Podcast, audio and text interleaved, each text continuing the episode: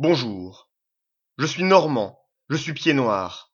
Je suis français, je suis Tancred Bouglé Venezia, et je vous souhaite la bienvenue dans un nouvel épisode de l'histoire des colonisations. Histoire des Indes orientales, le podcast de la rencontre des deux mondes.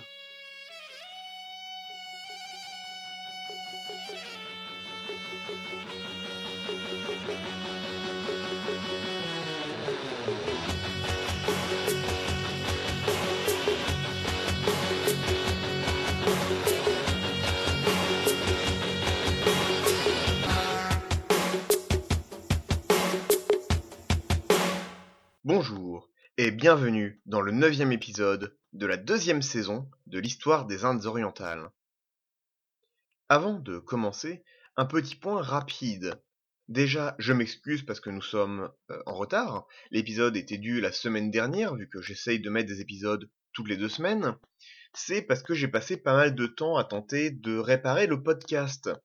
Comme beaucoup d'entre vous ont dû le remarquer, beaucoup d'épisodes n'étaient pas accessibles, notamment les derniers, sur les applications podcast, et en particulier chez les gens qui utilisent les applications Apple, que ce soit par iPhone ou par iPad. On a réglé une partie, mais certains d'entre vous n'arrivent toujours pas à écouter les épisodes. Ce qu'il faut faire, c'est supprimer le téléchargement que vous avez fait. En effet, Apple va automatiquement télécharger les épisodes. Il faut que ça, vous les fassiez, et derrière, que vous retéléchargiez l'épisode, ce qui devrait vous prendre en tout 30 secondes, et ça devrait marcher. Si ça ne marche pas, et si dans le futur vous avez d'autres problèmes, je vous en supplie, tenez-moi au courant et je travaillerai dessus en toute hâte. Bien, on est bon? Eh bien, c'est reparti. Aujourd'hui, François Xavier arrive au Japon. On a vu, dans l'épisode précédent, que dès son arrivée en Inde, en 1541, son plan ultime était de visiter Sipangu, une île merveilleuse, au bout du monde, au-delà du désert des Tartares. Ce n'est que huit ans plus tard, en 1549, qu'il partira, accompagné du père Cosme de Torres, le frère Joao Fernandez, deux guides japonais, et surtout Anjiro, un personnage énigmatique qui fut le catalyste de cette expédition qui allait changer l'histoire du Japon. Cette rencontre, c'est ces deux hommes qui, ensemble, comme par une étrange réaction chimique, allaient changer l'histoire d'un pays entier, et par là même, toute l'histoire du monde. Dans les épisodes précédents, nous avons eu le temps de nous attarder longuement sur François Xavier, cet ancien professeur de l'Université de Paris, parti à l'aventure pour conquérir le monde. Il arriva en 1541 dans un monde en plein chaos. La confédération hindoue de Vijayanagar, un des grands protagonistes de notre première saison, vivait ses derniers instants, tandis que les Moghols, envahisseurs des plaines d'Asie centrale, n'avaient pas encore parfaitement consolidé leur empire. Les Ottomans tentaient d'asseoir leur influence sur l'océan Indien avec des succès variés.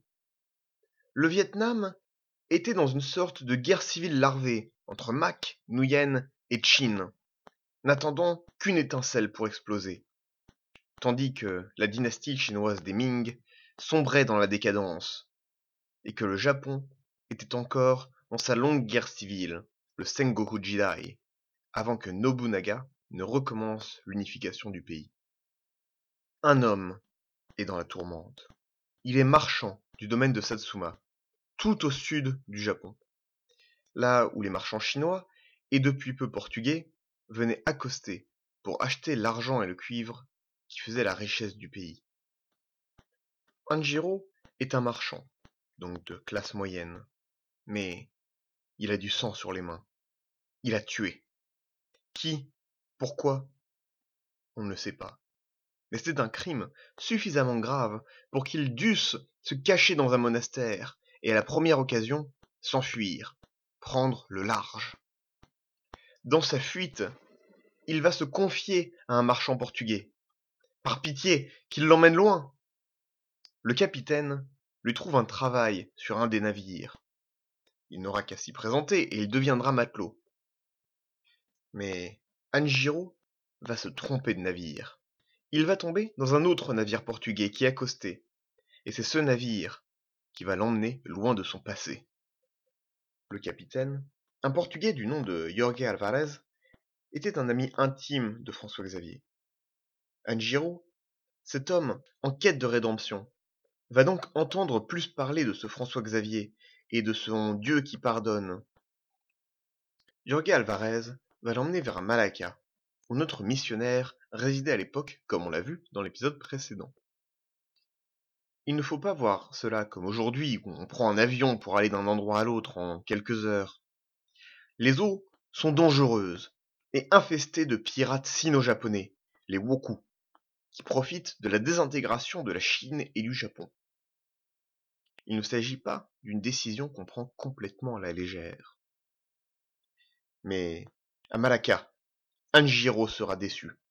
François Xavier, en effet, est parti aux Moluques, une des principales archipel aux épices du monde, qui sera d'ailleurs plus tard prise par la Vereinigte Ostindische Compagnie, la Compagnie des Indes orientales néerlandaises. Il veut donc repartir, retourner au Japon. Peut-être chercher le pardon de son Seigneur, se faire oublier ou commencer une autre vie dans un autre domaine.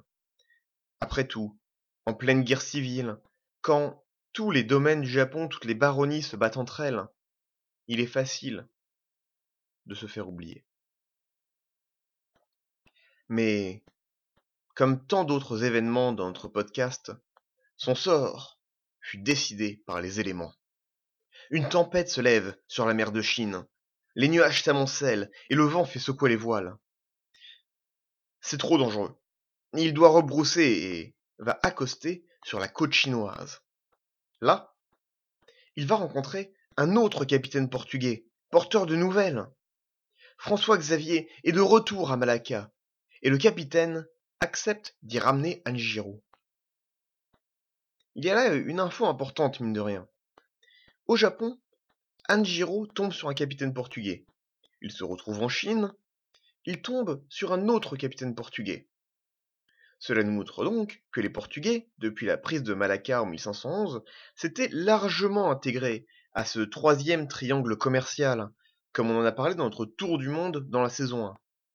Leur première étape a été le contrôle du triangle euh, du Cap d'Afrique du Sud, de Kerala et de Suez. En 1511, ils ont acquis une meilleure maîtrise de triangle Ceylan, Bengale, Indonésie. Et là, on voit qu'ils sont en pleine possession, ou en en pleine maîtrise commercial dans ce triangle de Nagasaki, Fujian en Chine, ou Canton, et Malacca. Notre marchand va enfin arriver à Malacca. La ville a légèrement perdu de sa splendeur depuis l'arrivée des Portugais qui ont expulsé les marchands et habitants musulmans, et souffre un peu de la concurrence de nouveaux centres comme Aceh, plus au sud mais ça reste quand même un des grands nœuds du commerce, et certainement un point d'appui majeur de l'Empire portugais, notamment grâce à sa position géographique. Plus tard, à quelques centaines de kilomètres, Singapour deviendra un des grands centres et reste encore un des grands centres du commerce mondial. Il a voyagé pendant des mois et des mois, frôlé la mort pour rencontrer cet étrange étranger.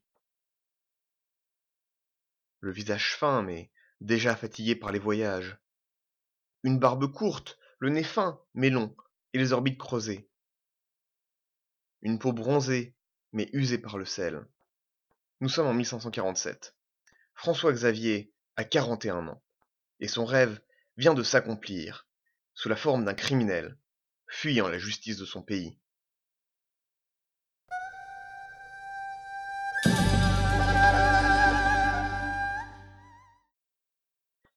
depuis son arrivée aux Indes six ans plus tôt. Il rêve de pouvoir aller au Japon. Ce pays décrit par Marco Polo déjà, rempli de païens, et où le roi vivrait dans un palais recouvert de deux pouces d'or. Ce pays, les Portugais y ont accosté pour la première fois quelques années plus tôt, en 1543, à la faveur d'une autre tempête qui les poussa sur ses côtes. Il y eut immédiatement une attraction mutuelle. Les Portugais tombant en admiration devant la culture japonaise, et les Japonais donnant un accueil chaleureux aux Portugais, allant même jusqu'à ce qu'un baron local envoie des émissaires en Inde, dans le but d'obtenir des missionnaires et de se convertir. Le fait que les Portugais soient marchands d'armes et notamment d'arquebuses, technologie inconnue jusque-là dans un Japon déchiré par les guerres civiles, y est sûrement pour rien. Il avait le trajet. Maintenant, il a le guide qui va lui enseigner, lui et ses compagnons, quelques rudiments de la langue japonaise et de sa culture. Anjiro va se faire baptiser Paolo de Santa Fe, Paul de la Sainte Foi, et ensemble, en 1549, ils iront braver les tempêtes et les pirates pour aller convertir le Japon. Comme il le rapporte à ses frères jésuites. En cette ville de Malacca, des marchands portugais m'ont fourni d'amples informations sur de grandes villes récemment découvertes qui s'appellent îles du Japon. À leur avis, on y ferait beaucoup de fruits et on y accroîtrait beaucoup plus notre sainte foi qu'en aucune partie de l'Inde, parce que ce sont des gens extrêmement désireux d'apprendre, à la différence des gentils de l'Inde. On en avait parlé dans le dernier épisode. Les ethnies qui l'avaient été convertir n'étaient en effet pas tant intéressés par l'évangile que par le patronage portugais. Le gouverneur de Malacca leur trouvera un navire, une jonque pilotée par un pirate chinois que François Xavier appellera Manuel. Ce pirate habitait avec femme et enfants, et ne souhaitait pas particulièrement affronter la mer de Chine et ses pirates. Le gouverneur dut donc lui forcer la main. Mais comment le blâmer quand on voit le voyage? C'est au large du Vietnam, probablement au large de Hue, que la tempête les frappa.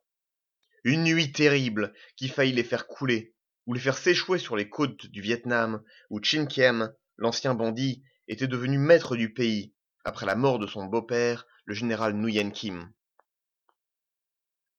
mais ils tinrent bon, et arrivèrent près des côtes chinoises.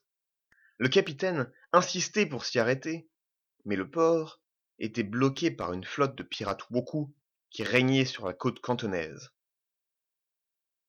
Enfin, alors que François-Xavier voulait arriver à Kyoto pour parler directement à l'empereur et débattre à la cour, le vent les poussa vers Kagoshima, ville d'origine d'Anjiro et centre commercial du Japon.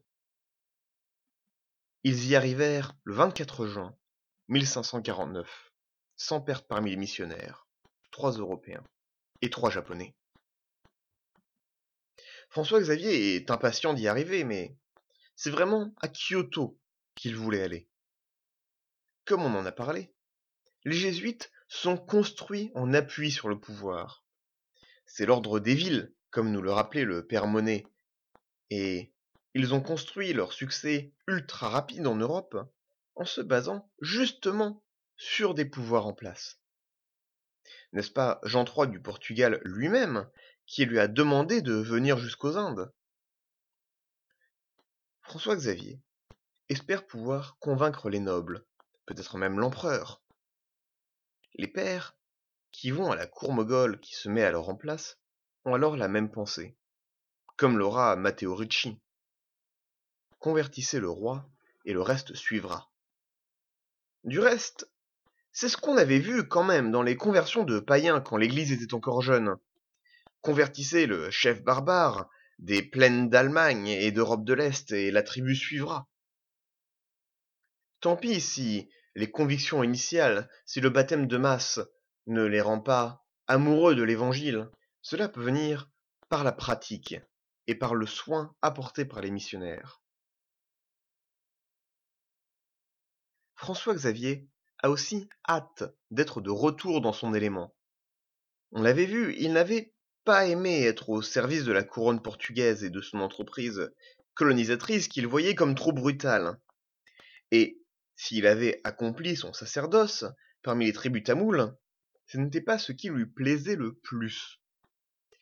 C'est un intellectuel, un professeur de Paris, et les pêcheurs tamouls étaient moins intéressés par les minutieux points de doctrine que par la protection portugaise et un moyen de se démarquer de leurs voisins et de sortir du système des castes. Mais là, il entend parler des bonzes, des universités bouddhistes, des hommes formés toute leur vie à réfléchir et à débattre des points de théologie. C'est par cette rencontre, religieuse évidemment, mais aussi personnelle, tant elle correspond à sa vocation première, que va s'accomplir la grande œuvre jésuite, qui est un mur porteur des œuvres européennes en Extrême-Orient. Avec sa curiosité, il va commencer un processus qui s'appellera l'acculturation, mais que j'ai vu référer sous le terme plus moderne de glocalisation. Mais un premier problème va se présenter à lui. Un problème qui posera des questions et des sous-questions sur le rôle des églises locales, sur le poids de la métropole dans les colonies, sur le rôle de la culture dans la colonisation, bref, dans la trajectoire du monde. Cette question simple. Quel est le nom de Dieu?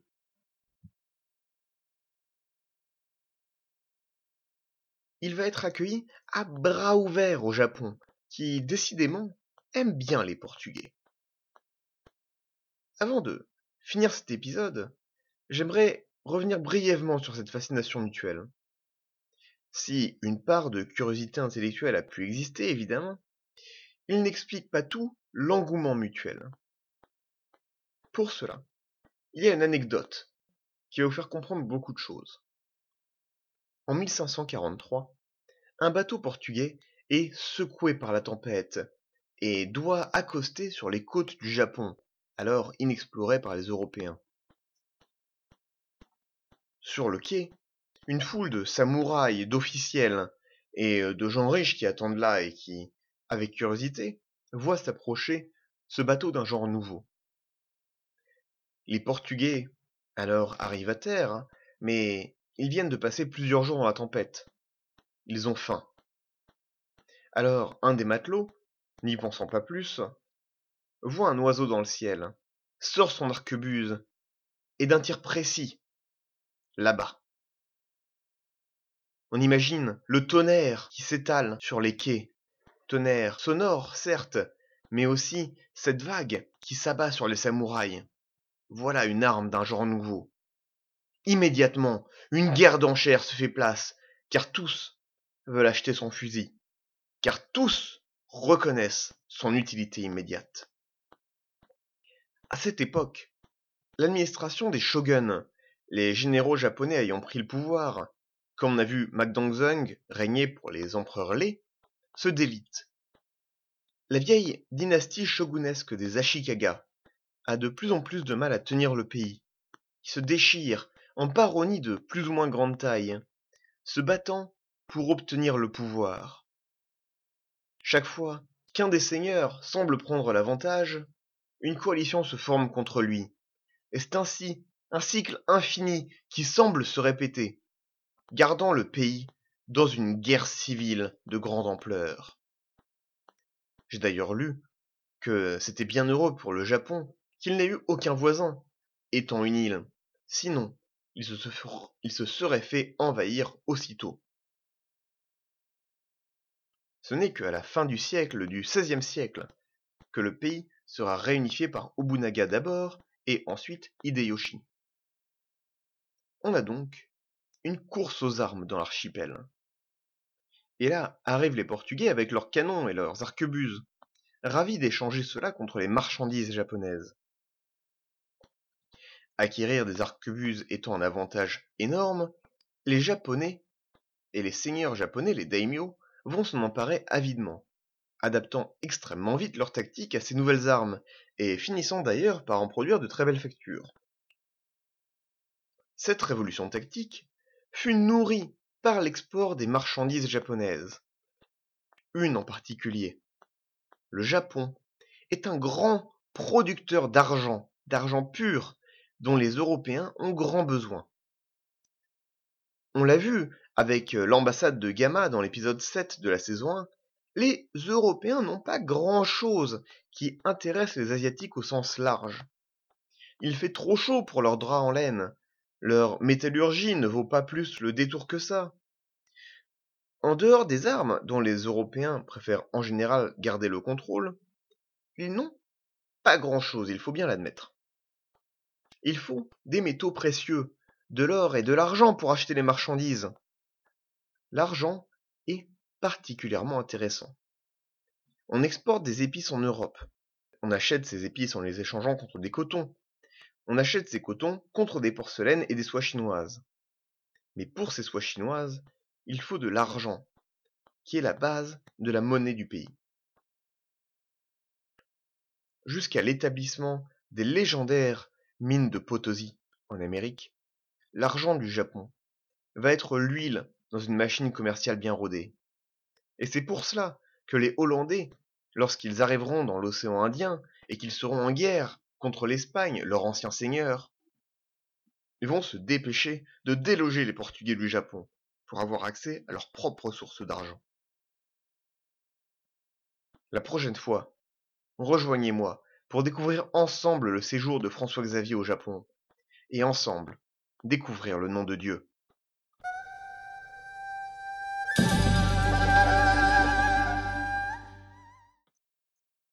Si vous avez aimé, n'oubliez pas que vous pouvez vous abonner au podcast sur les applications Apple, sur SoundCloud ou aussi sur les applications podcast sur Android comme Podcast Addict, Stitcher ou Blubbery qui marchent toutes bien.